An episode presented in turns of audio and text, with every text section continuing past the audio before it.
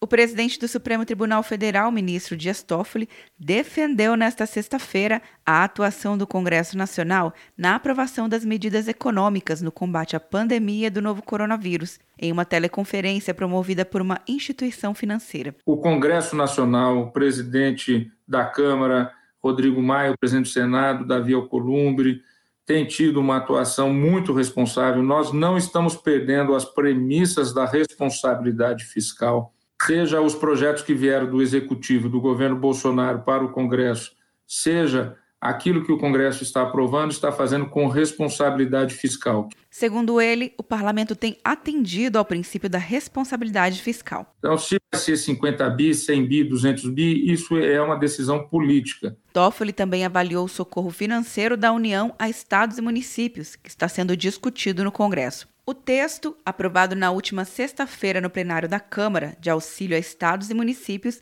prevê compensar a queda de arrecadação de ICMS e ISS de 2020 em relação ao ano passado, sem contrapartidas de governadores e prefeitos, como corte de gastos. O impacto sobre os cofres públicos deve chegar a 93 bilhões de reais, segundo o Ministério da Economia. Nesta semana, o governo apresentou uma nova proposta de transferência de 77,4 bilhões de reais. O presidente da Câmara, Rodrigo Maia, disse que o valor é insuficiente para socorrer estados e municípios durante a crise. Ontem, o presidente Bolsonaro criticou o posicionamento contrário ao governo do presidente da Câmara.